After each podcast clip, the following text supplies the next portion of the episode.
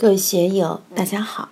今天我们开始学习《禅说庄子齐物论》第九讲“庄周梦蝶与物俱化”第一部分。大家可以通过查看本段声音简介了解学习内容。让我们一起来听听冯学成先生的解读。上次我们说到，瞿雀子和长谷子在一块聊天。下面长五子继续说：“与吾乎之月生之非祸也，与吾乎之物死之非若丧而不知归者也。”这就谈到生死问题了。学佛的人都把生死贴在鼻尖上，要参破生死。当然，我们都是醉生梦死、月生物死的。庄子里面的生死观与传统佛教里面的生死观有一定的差别。庄子把生死看成是自然之事，生老病死都是大道运行的自我形态。我们的生死实际上和我们没有什么关系，都是大道在表现它的存在，我们只不过是大道表演的一个道具而已。通过这种感觉，我们可以放下我执。放下我慢，而一般人要把我放下太难了。长五子对瞿雀子说：“与呜呼之乐生之废祸也。”我们感觉现在活得很欢喜、很健康、很祥和，这些感觉难道不是迷糊的吗？我们都迷迷糊糊的生活在生死之中，在顺境之时当然欢喜，但这个欢喜难道不是迷惑吗？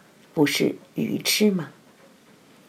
欲呜呼之物死之非若丧而不知归者也。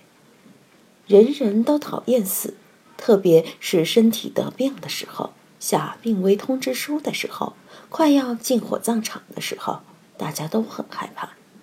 物死是人的天性，这种怕死会不会是这么一种情况？小孩子在外面玩迷了路。找不到归家之路，很恐惧。实际上，在道家学说里，生是大道让你生，生了是痛苦。佛教有八苦：生老病死苦、求不得苦、怨憎会苦、爱别离苦、五蕴煎熬苦。既然生是苦，那死就是解脱，死了就回家。道家学说把这个称之为物化，把死亡称之为回归于大道。我们为什么不回归于大道？还有贪生怕死，贪生就贪着现在这么一种烦恼，贪着现在这种颠倒见，而不知回归大道。既然死是一定会来的，我们就应该愉快地拥抱死亡。真正高明的人。面对死亡是洒脱的。古代高僧预知时日，安详作画，坦坦荡荡的走，真是了不得。古代的君子贤人面对生死也非常坦荡，没有畏惧的感觉。古代有些江湖人士被推上刑场，还说十八年后又是一条好汉，有这种气概，真是了不得。面对生死。我们要明白一条，坚信生死是大道在我们身上运行的一种存在，我们就是大道运行的道具，他喜欢怎么玩是他的事，和我们没有关系。升了官是大道让你升官，发了财是大道让你发财，倒霉了是大道让你倒霉。别认为你自己有多了不得，用佛教的话来说。姻缘嘛，因缘聚合，好的姻缘来你就厉害，坏的姻缘来你就郁闷，这个都是身不由己。既然身不由己，我们就应该顺化。道家讲顺化，顺应自然变化；禅宗里也讲随缘尽性，尽性随缘，实际上都是一个道理。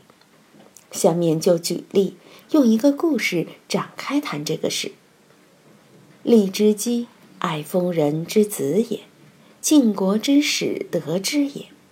涕泣沾巾，及其至于王所，与王同匡床，食除患，而后悔其弃也。郦之基就是前面提到的《毛强郦基》中的那位郦基。这个故事讲春秋时期，晋献公在艾地找到了一名女子，非常美丽，所以非常喜欢她，把她娶回家来，还生了儿子奚齐。因为喜欢这个儿子，就杀掉了自己的长子申生。公子重耳和其他几兄弟只好跑到其他诸侯那里去避难。后来晋献公死了，国内吴军大乱，几度叛军。最后重耳回到晋国，就是晋文公，后来称霸天下。当年晋献公和秦穆公联手灭了厉国，得了两样宝贝：一是玉环，归了秦穆公；一是这位爱疯人之子。也就是大美女骊姬归了晋献公，骊姬是爱疯人的一个小女孩，就是守边界小吏的女儿。疯人就是戍守边疆的小官吏。古代女孩子出嫁要哭，这个小女孩生长在边远地带，又没有见过世面。当晋献公带她走的时候，听说要离家到很远的地方去，当然就涕泣沾襟。哭得死去活来，但当她进了宫廷，和晋献公一块在雕龙刻凤的床上享受时，感受就不一样了。匡床就是我们现在看见的皇宫里面的玉榻，而且食厨换，吃的是鸡鸭鱼猪牛羊。灰姑娘变成小王妃了，日子多好啊！就后悔当初离家时的悲戚，痛哭流涕。这就是无常啊！以前你认为不好的未必不好，你认为好的未必好。欲呜呼之，夫死者不悔其死之其生乎？真正死了的人，他后不后悔当时那种贪生怕死的感觉？实际上，我们也看到有些人在病痛中备受煎熬的痛苦样。为什么西方要提倡安乐死？有的人病了若干年，自己也是痛不欲生，想一死了之，实现解脱，这个也是迫不得已。大多数的人是不愿意死的，因为我们对死有一种根深蒂固的恐惧。我们到哪里去旅游，都知道归家之路，晚几天就回来。有时睡在床上，睡迷糊了，哎呀，我在哪里？心里面还有一点恐慌，不知道天南地北，不知道自己睡在什么地方，不知大家有没有这样的感觉？直到回过神来，知道自己在哪里，心才踏实下来。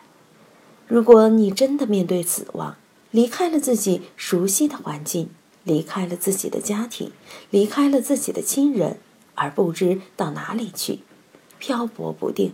心里面的确有种无名的恐怖，但你要把这个看破。